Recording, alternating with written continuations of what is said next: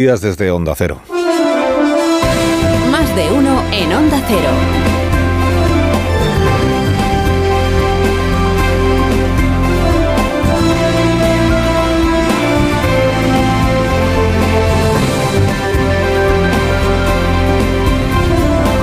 Tal como están, bienvenidos a una nueva mañana de radio. Corresponde al 8 de septiembre del año 2023. 8 de septiembre del 23. La Virgen. Hoy es el día en el que hay que decirlo. La Virgen, porque hoy es el día de la Virgen. El día de la Natividad de, de la Virgen. Por eso es hoy la Virgen de Covadonga. Es el día de Asturias. Es el día en el que Extremadura celebra a la Virgen de Guadalupe, Día de Extremadura. El primero con María Guardiola, de presidenta autonómica, virgencita, virgencita, que me quede como estoy, gobernando con Vox, después de haberme tragado todo lo que en su día dije. Eh, y hoy además, y hoy además, ya que es el Día de la Virgen, pues mire, quien lo vea oportuno puede encomendarse a Nuestra Señora del Socorro, que también es, que es en lo que están Felipe y Alfonso Guerra un poco, ¿no? En Socorro, Socorro. Quien lo desee puede ponerse bajo la advocación de Nuestra Señora de la Victoria, que hay quien está Puigdemont, ¿eh? acariciando la Victoria, Victoria. Y quien lo prefiera, pues puede celebrar a Nuestra Señora del Coro, que también es hoy, que además de, de patrona de San Sebastián, Nuestra Señora del Coro es la matrona de los políticos que en lugar de decir abiertamente lo que piensan, esperan a que el jefe les diga lo que tienen que decir y entonces se diluyen mansamente en el coro, ¿no?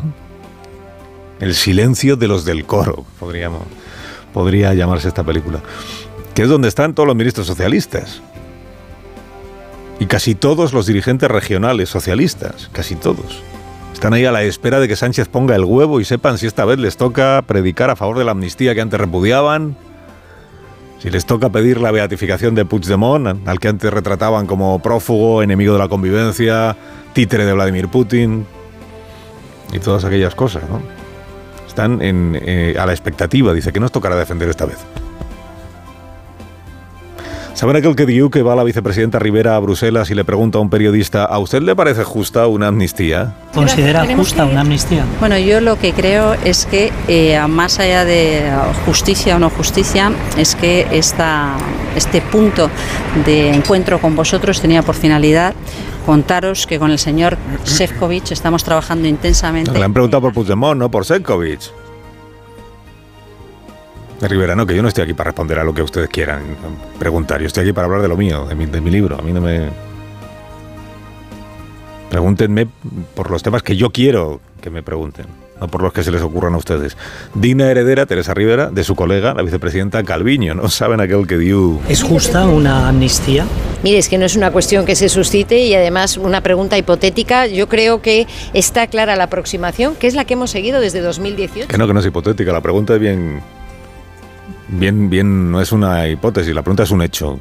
¿Es ¿A usted le parece justa una amnistía o no? Luego habrá amnistía o no la habrá, pero a usted le... Bueno, pues así todo.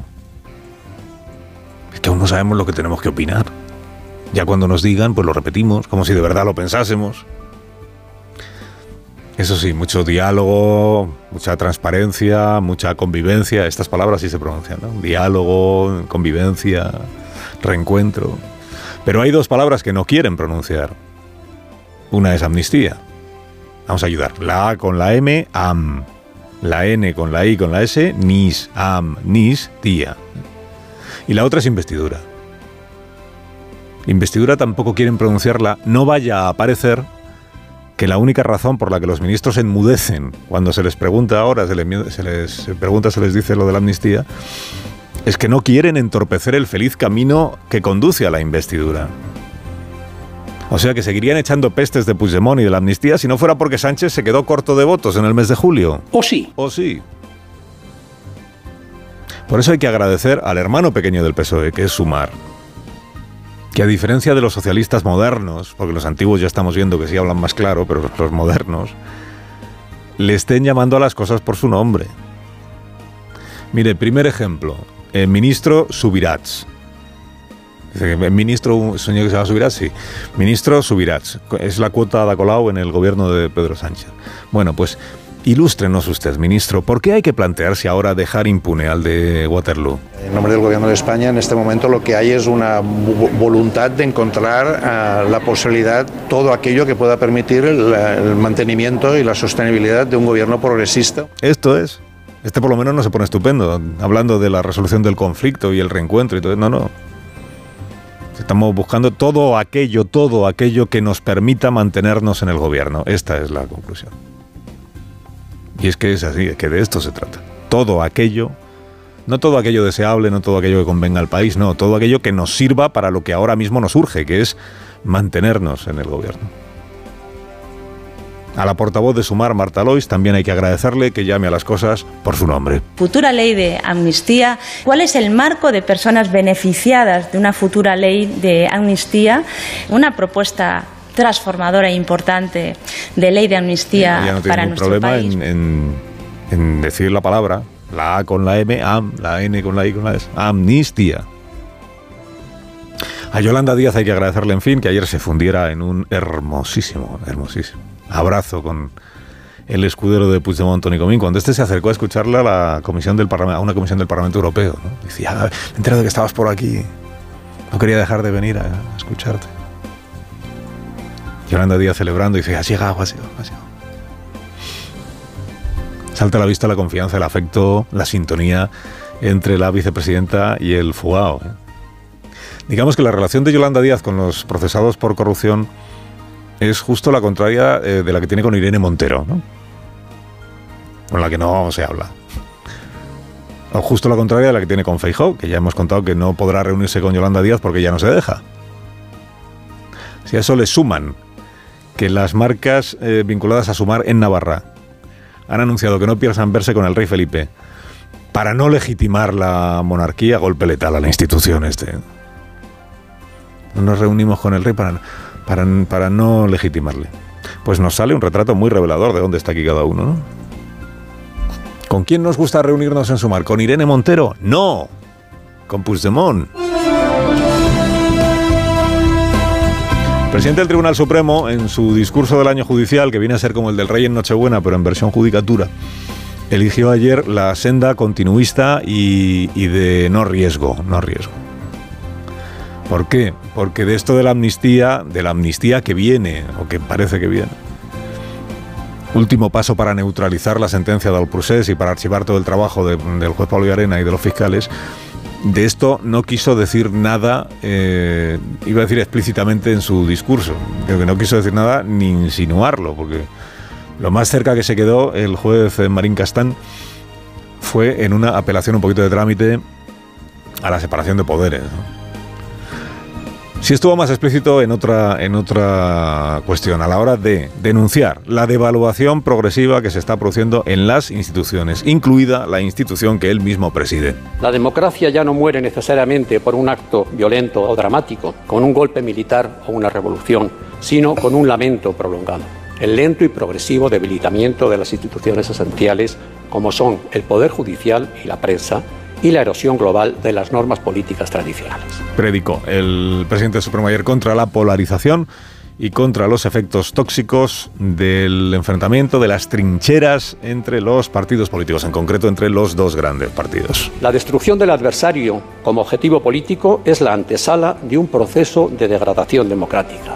No es casualidad, por tanto, que el Poder Judicial, cuyo principio y símbolo es el equilibrio y la mesura, representado por la balanza de la justicia, sea el poder del Estado más expuesto a la influencia de, otros, de los otros poderes, que tienden cada día más a la polarización. En el Día de la Marmota, el, el juez Marín Castán ejerció de fiel heredero de su antecesor Lesmes al repetir por quinto año ya el llamamiento o la bronca a los grupos parlamentarios por haber dejado que se pudra el Consejo General del Poder Judicial. Bueno, lo de que se pudra lo digo yo, no, no lo dijo en esos términos.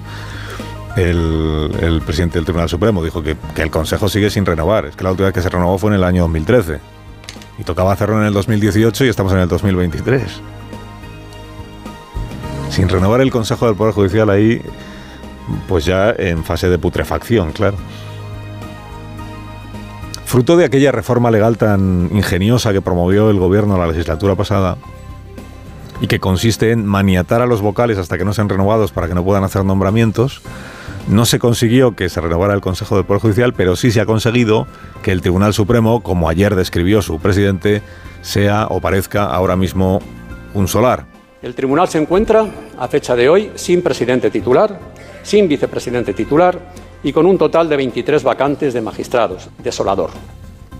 Desolador. Hace un año Carlos Lesmes a esto lo llamó el estropicio.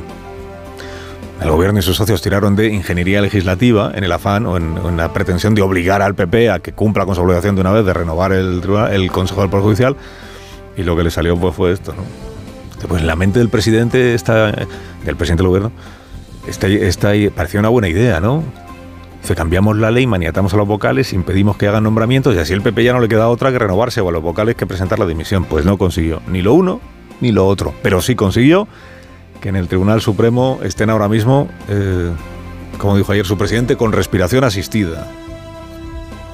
Si es que a menudo la ingeniería legislativa tiene efectos, bueno, efectos no deseados efectos no deseados de la ingeniería legislativa. Pues ahora estamos con la ingeniería para la amnistía. Carlos Alsina en Onda Cero.